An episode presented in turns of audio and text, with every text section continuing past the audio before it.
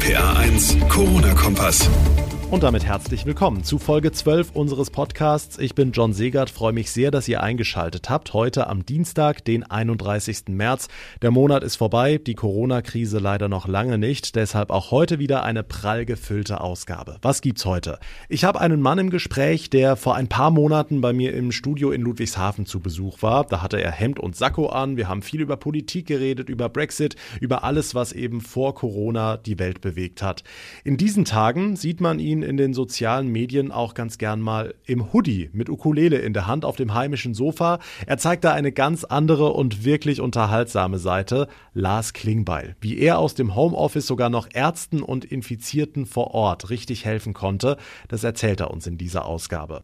Außerdem widmen wir uns der Mundschutzthematik, die ja seit dem Wochenende mehr und mehr an Fahrt aufnimmt. In Österreich sind die Schutzmasken in den Supermärkten ab sofort verpflichtend. Und bei uns, wie steht Rheinland-Pfalz dazu? Auch das klären wir und wir erzählen euch wahrscheinlich die Love Story des Jahres. Eine wunderschöne Geschichte, die es ohne Corona vermutlich gar nicht gegeben hätte. Also dranbleiben. Wir starten wie immer mit den aktuellen Infektionszahlen. Stand heute leben in Rheinland-Pfalz genau 2839 Menschen, die das Coronavirus in sich tragen. Das sind etwa 150 Fälle mehr als gestern, entspricht einem Plus von etwas mehr als 5 Prozent. Also der Zuwachs, dieser prozentuale Zuwachs, schwächt sich damit weiter ab. Das Gesundheitsministerium in Mainz hat heute außerdem mit Blick auf die medizinischen Not- und Behelfseinrichtungen im Land nochmal an die Kommunen appelliert, sich doch bitte besser mit den Krankenhäusern abzustimmen. Ministerin Sabine Betzing-Lichtentäler sagt, sagte, Feldbetten in Schulturnhallen seien nicht unbedingt die Lösung. Wir wollen lieber auf Strukturen zurückgreifen, die vorhanden sind und beispielsweise auch die Reha-Kliniken, die sich dann anbieten, dann eher mit eingebunden zu werden in die Versorgung, als das jetzt sinnvoll wäre bei ähm, sogenannten Behelfskrankenhäusern oder Notkrankenhäusern. Der Zuwachs an Corona-Patienten schwächt sich prozentual also ab. Heißt das, wir können bald wieder normal aus dem Haus? Leider nein. Ministerpräsidentin Malu Dreyer hat heute nochmal bekräftigt, es bleibt auch in der Woche nach Ostern beim derzeitigen Kontaktverbot. Ein vorzeitiges Ende der Maßnahmen wäre falsch, so Dreyer. Dementsprechend macht es nur Sinn, wenn wir sowieso zu Hause bleiben müssen, dass auch die Fußball-Bundesliga weiter Pause macht. Die DFL hat heute beschlossen, den Spielbetrieb in der ersten und zweiten Bundesliga bis mindestens zum 30. April auszusetzen. Oberstes Gebot natürlich weiterhin, die Ausbreitung des Coronavirus zu verlangsamen. Da wären volle Fußballstadien oder Sportsbars genau das Falsche. Was aber gegen die Verbreitung helfen könnte, Schutzmasken, haben wir in der letzten Podcast-Folge ganz kurz angerissen. Am Anfang der Pandemie hieß es noch, das bringt alles nichts. Inzwischen ist aber auch das Robert-Koch-Institut der Meinung, auch ein selbstgemachter Mund- und Nasenschutz ist durchaus sinnvoll. RKI-Chef Wieler dazu heute. Auch ein selbstgebauter Mund-Nasenschutz hält natürlich Tröpfcheninfektionen zurück, Tröpfchen zurück, wenn man niest und hustet. Insofern ist er für den Schutz von anderen sicher von Relevanz. Also laufen wir bald alle mit Mundschutz rum im Supermarkt, in der Straßenbahn? Sieht man in Deutschland ja noch recht selten. Unsere Nachbarn in Österreich, die sind da schon einen Schritt weiter. RPA1-Infochef Jens Baumgart, da gibt's jetzt tatsächlich eine Mundschutzpflicht im Supermarkt. Was heißt das genau? Ja, das heißt, in Zukunft kommst du tatsächlich nur noch in den Laden rein, wenn du so eine Schutzmaske trägst und das wird sicher für viele Österreicher ungewohnt. Aber es ist notwendig, dass wir diesen Schritt machen, um die weitere Ausbreitung noch stärker zu reduzieren. Der österreichische Kanzler Kurz war das. Wichtig, ähm, es geht hier nicht um Profimasken, die im Krankenhaus verwendet werden, die da möglicherweise auch fehlen würden, sondern um einen ganz simplen Nasen-Mundschutz, aber immerhin.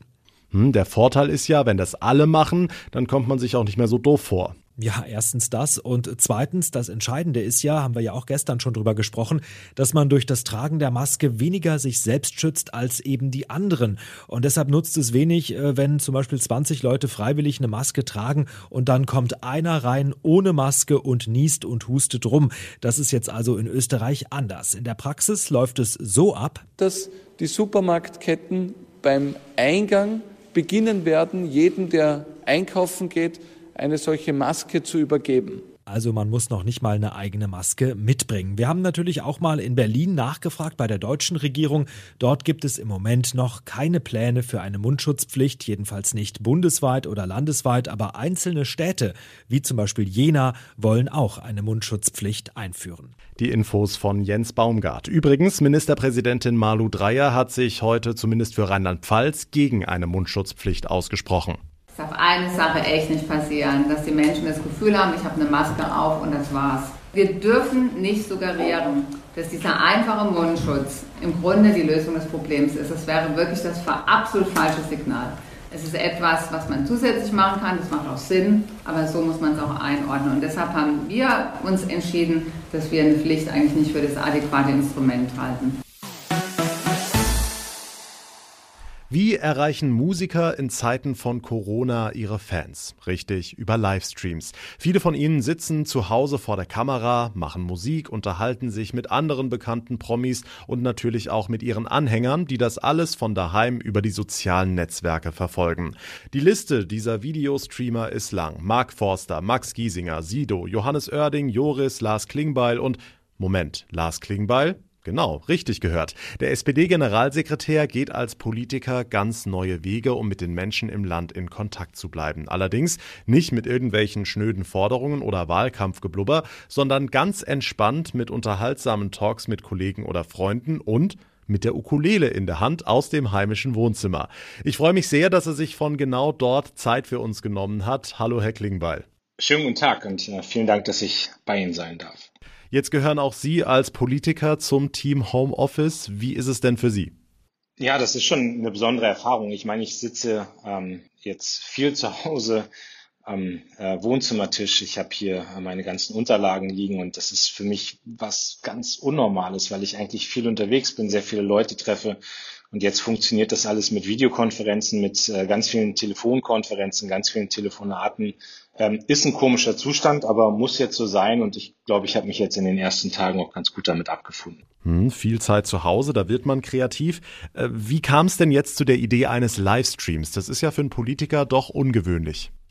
Das ist in der Tat eine Sache, die, ähm, die ich schon lange eigentlich mal probieren wollte, dass ich über Instagram die Möglichkeiten nutze, die mit neuer Kommunikation da sind äh, und dass ich einfach mal mit ein paar spannenden Leuten rede, dass ich mir auch Zeit nehme, dass ich über ein paar private Dinge rede, über das, was mich so im Leben beschäftigt, natürlich auch über Politik. Das äh, gehört natürlich für mich als Generalsekretär mit dazu. Ähm, und ich kriege unfassbar viele gute Rückmeldungen. Also viele Leute, die sich melden, die sagen, macht Spaß. Man lernt auch mal Dinge, die man vielleicht in normalen Interviews nicht hört und man erfährt ein paar Sachen. Ähm, ich kann mir gut vorstellen, dass ich so ein Format dann auch wirklich dauerhaft weitermache. Also eine positive Seite der Corona-Krise. Was ist denn für Sie von den ganzen Einschränkungen momentan die nervigste? Woran haben Sie am meisten zu knabbern?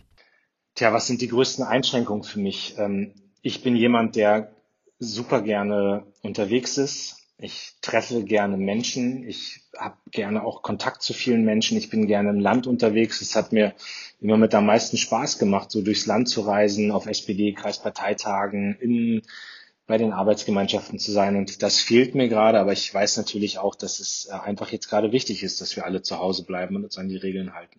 Ja, Sie sagen es. Es ist wichtig, dass wir zu Hause bleiben, aber auch von der Couch aus kann man helfen, man kann Gutes tun, nur da wird nicht unbedingt drüber berichtet.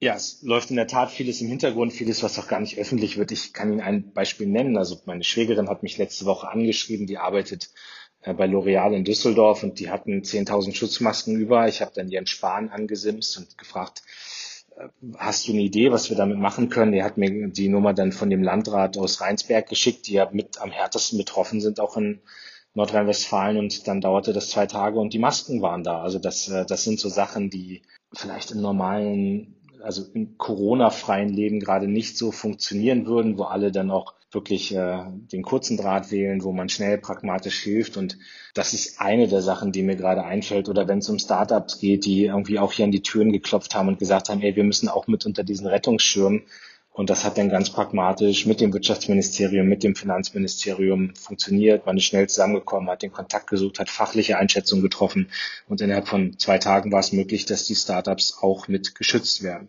Hm, jetzt hat unter anderem Ihr Parteikollege Karl Lauterbach gesagt, wir alle werden uns an ein ganz anderes Leben gewöhnen müssen, auch nach Corona. Sehen Sie das genauso? Wie wird unser Alltag aussehen? Ich glaube, dass es ein Zurück zum Status quo dieser Zeit vor Corona, dass es das nicht geben wird und dass es das auch nicht geben kann. Ähm, ich, ich nenne mal nur ein Beispiel. Wir reden gerade ganz viel von Berufen, die systemrelevant sind. Also diejenigen, die im Supermarkt arbeiten, die Pflegekräfte, die Erzieherinnen, aber auch sowas wie ähm, Polizisten und Menschen in der öffentlichen Verwaltung. Ähm, das sind einfach Berufe, die gerade ganz massiv eine Wertschätzung bekommen, was auch gut so ist. Stehen abends Menschen auf den Balkonen und applaudieren. Ist auch gut. Aber das wird auch nach der Krise eine Rolle spielen müssen. Die Frage, wie sind eigentlich solche Berufe, gerade in der Pflege, im Kindergarten, wie sind die bezahlt und was kann man da besser machen? Also das ist etwas, was uns sicherlich umtreiben wird. Und ähm, da möchte ich einfach, dass wir uns schon in dieser Krise bewusst machen, dass wir nach der Krise ähm, hier Korrekturen vorzunehmen haben und das sollten wir nicht vergessen, äh, dass wir jetzt gerade auf den Balkonen stehen und applaudieren. Ja, und viele dieser Berufe, die unser Land aktuell tragen, rufen ja schon seit Jahren nach höheren Löhnen. Ist Corona für diese Branchen vielleicht die Chance, ihrer Stimme endlich Gehör zu verleihen?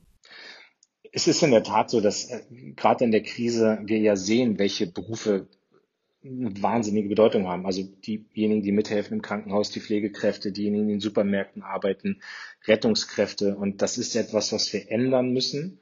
Ähm, generell müssen wir uns die Frage stellen, ob wir im Gesundheitsbereich nicht auch zu lange gespart haben. Also wir hatten letztes Jahr eine Debatte von der Bertelsmann Stiftung eröffnet, ob wir nicht jedes zweite Krankenhaus in Deutschland schließen sollten. Ich meine, so eine Diskussion ist jetzt Gott sei Dank vorbei.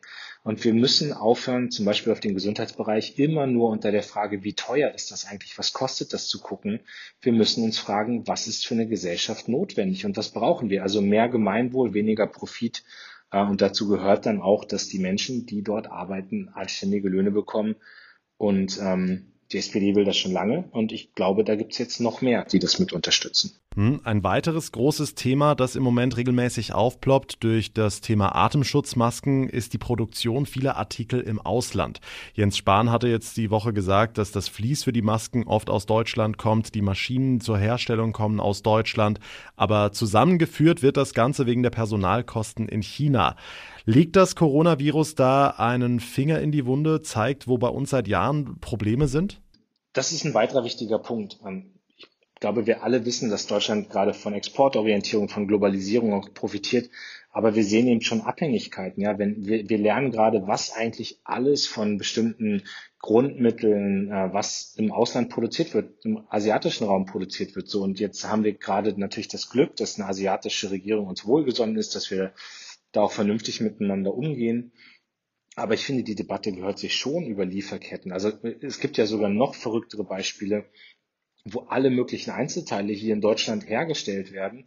Dann wird das Ganze nach China geschickt, dort wird es zusammengebaut und kommt wieder zurück.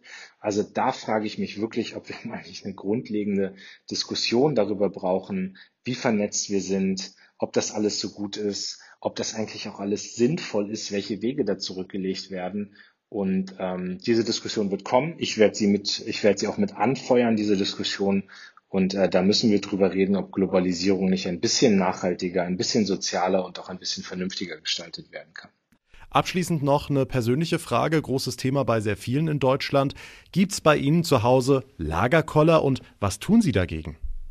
Tja, was tue ich gegen den Lagerkoller? Ich habe angefangen, meine Tage anders zu äh, organisieren. Ich äh, habe in der Tat angefangen, dieses Instagram-Format zu machen. Ich ähm, nutze auch die Zeit jetzt mal, ähm, dass ich nicht durchs Land reise und habe mehr Möglichkeiten, mal spazieren zu gehen. Ich führe Telefonate beim Spazierengehen. Ich gehe jeden Tag laufen, also mache ja auch recht regelmäßig ähm, meinen Sport und und ich lese sehr viel. Ähm, ich habe gerade das Buch von Peter Tauber, einem sehr geschätzten Kollegen aus der CDU, der äh, Staatssekretär im Verteidigungsministerium ist, früher auch Generalsekretär war, gelesen, der sich so ein bisschen mit seiner Biografie, mit seinem Wirken auch beschäftigt hat. Und äh, das ist ein ganz tolles Buch und ich freue mich, dass ich jetzt auch endlich mal Zeit habe, solche, solche Dinge dann zu tun. Und äh, natürlich ist es so, dass äh, unsere Katze sich auch wahnsinnig freut, dass sowohl meine Frau als auch ich, äh, dass wir mal hier sind. Also sonst äh, hat sie uns morgens und abends und jetzt ist sie, glaube ich, schon ein bisschen genervt und äh, braucht dann irgendwann noch Urlaub wieder von uns. Also wenn nur die Katze unzufrieden ist, ich glaube, das ist zu verschmerzen. Lars Klingbeil, SPD-Generalsekretär, vielen lieben Dank, dass Sie sich die Zeit genommen haben. Bleiben Sie gesund und viel Erfolg auch weiterhin für Ihr neues Instagram-Format. Herzlichen Dank, vielen Dank fürs Gespräch und alles gut. Ein Wort, das in den vergangenen Tagen wahrscheinlich so häufig genannt wurde wie Corona, ist Klopapier, genau. Die Kunden prügeln sich zum Teil in den Supermärkten, die Marktleiter versuchen da irgendwie gegenzusteuern, die einen rationieren, die anderen verlangen Spenden von allen, die hamstern wollen. Unterm Strich ist ein ganzes Land auf der Suche nach dem weißen Gold. Manche fahren drei bis viermal wöchentlich in den Supermarkt, obwohl sie längst alles andere haben, nur eben kein Klopapier. Das hat man vor zwei Monaten auch noch nicht für möglich gehalten, oder? Ein Laden im Kreis Limburg-Weilburg hat sich jetzt was wirklich Originelles ausgedacht. Es gibt dort einen Drive-In-Schalter extra für Klopapier. RPA1-Reporter Mike Fuhrmann hat sich den mal angeguckt. So lange Autoschlangen gab's noch nie vor dem Geschäft in Dornburg-Frickhofen. Der Grund? Der Laden hat gute Beziehungen zu einem Klopapierhersteller, hat große Mengen eingekauft und stand dann aber vor einem Problem denn es dürfen nur 15 Leute gleichzeitig in den Markt. Was nun? Die Lösung ein Drive-In-Schalter. Eine Mitarbeiterin mit Mundschutz verkauft dort ausschließlich Klopapier. Die XXL-Packung mit 24 Rollen für 8 Euro gibt's direkt ins Auto. Innerhalb weniger Stunden waren 15.000 Rollen verkauft. Morgen soll die nächste Lieferung kommen und der Klorollen Drive-In wieder öffnen. Aber liebe Leute, ich sage sicherheitshalber dazu, bitte jetzt nicht alle in den Kreis Limburg-Weilburg fahren und stundenlang Schlange stehen. Das lohnt sich dann nämlich auch wieder nicht. Die monothematische Nachrichtenlage gehört ja inzwischen leider zu unserem Alltag. Täglich Meldungen über das Coronavirus in Hülle und Fülle, steigende Infektionszahlen, schärfere Maßnahmen, leere Supermarktregale, bedrohte Existenzen und, und, und. Diese Liste lässt sich beliebig erweitern. Umso wichtiger ist es meiner Meinung nach, auch die schönen Geschichten zu erzählen, die ohne die Corona-Krise so wahrscheinlich gar nicht passiert wären. Eines meiner absoluten Highlights, wahrscheinlich die Love Story des Jahres, Schauplatz Die Dächer über New York City. Die Darsteller, eine junge Frau, ein junger Mann und eine Drohne. RPA1-Reporterin Maike Korn mit einer Geschichte, wie sie sich wohl jede Frau wünscht, oder? Ja, sie hat auf jeden Fall Filmpotenzial. Es geht um einen jungen Mann namens Jeremy Cohen. Er bezeichnet sich selbst als hoffnungslosen Romantiker. Er ist in New York von massiven Ausgangsbeschränkungen betroffen und hat bei dem schönen Wetter eigentlich nur so am offenen Fenster das Treiben an der frischen Luft beobachten wollen. Dabei ist ihm dann plötzlich aufgefallen, dass auf dem Dach gegenüber eine Frau tanzt. Und Jeremy war wie vom Blitz getroffen. Er musste einfach Hallo sagen, erzählte er jetzt einem lokalen Fernsehsender. Die Frage war nur wie. Bei Dutzenden Metern Entfernung, Ausgangsbeschränkungen und einer Corona-Pandemie. Also, er versuchte es erstmal nur mit einem Winken und weil die hübsche junge Frau auch zurückwinkte, war Jeremys Ehrgeiz geweckt. Er überlegte kurz, schrieb seine Handynummer auf ein Stück Papier, klebte es auf seine Drohne und die steuerte er dann ganz genau vor die Füße der jungen Frau auf dem gegenüberliegenden Dach. Und tatsächlich, sie hat ihm direkt eine Nachricht geschickt. Hi, ich bin das Mädchen vom anderen Dach, ich bin Tori. Und auch sie schwärmte im amerikanischen Fernsehen. Es war das Coolste, was jemand jemals für mich getan hat. Wirklich süß. Soweit habe ich es auch mitbekommen. Aber was ist denn inzwischen? Ist die Story damit zu Ende? Natürlich nicht. Die beiden verabredeten sich zum Essen fürs erste Date. Nur in Zeiten von Social Distancing heißt das, er auf seinem Balkon, sie auf dem Dach gegenüber. Beide mit etwas zu essen und per Videoanruf verbunden. Und so quatschten sie stundenlang. Auch das war Jeremy aber dann immer noch nicht genug. Er wollte das echte Treffen, so von Angesicht zu Angesicht. Er kaufte einen Strauß Blumen und stieg in einen riesigen, transparenten Ballon, also so einen, mit dem Kinder in Freizeitparks auf dem Wasser herumlaufen können. Und mit diesem Teil holte er Tori dann von zu Hause ab. Nach einem kurzen, heftigen Lachanfall gingen die beiden dann spazieren, er im Ballon, sie ganz normal drücken wir den beiden die Daumen. Dankeschön, Maike Korn. Eine wirklich tolle Love Story in schwierigen Zeiten. Und damit verabschiede ich mich für heute. Ich hoffe, euch hat's gefallen. Ich würde mich wie immer sehr über euer Feedback freuen. RPA1 John bei Facebook, über Instagram oder über rpa1.de. Gerne auch als Bewertung bei Apple Podcast. Mein Name ist John Segert. Schaltet auch bei der nächsten Folge wieder ein. Bis dahin eine gute Zeit und vor allem bleibt gesund. Der RPA1 Corona-Kompass.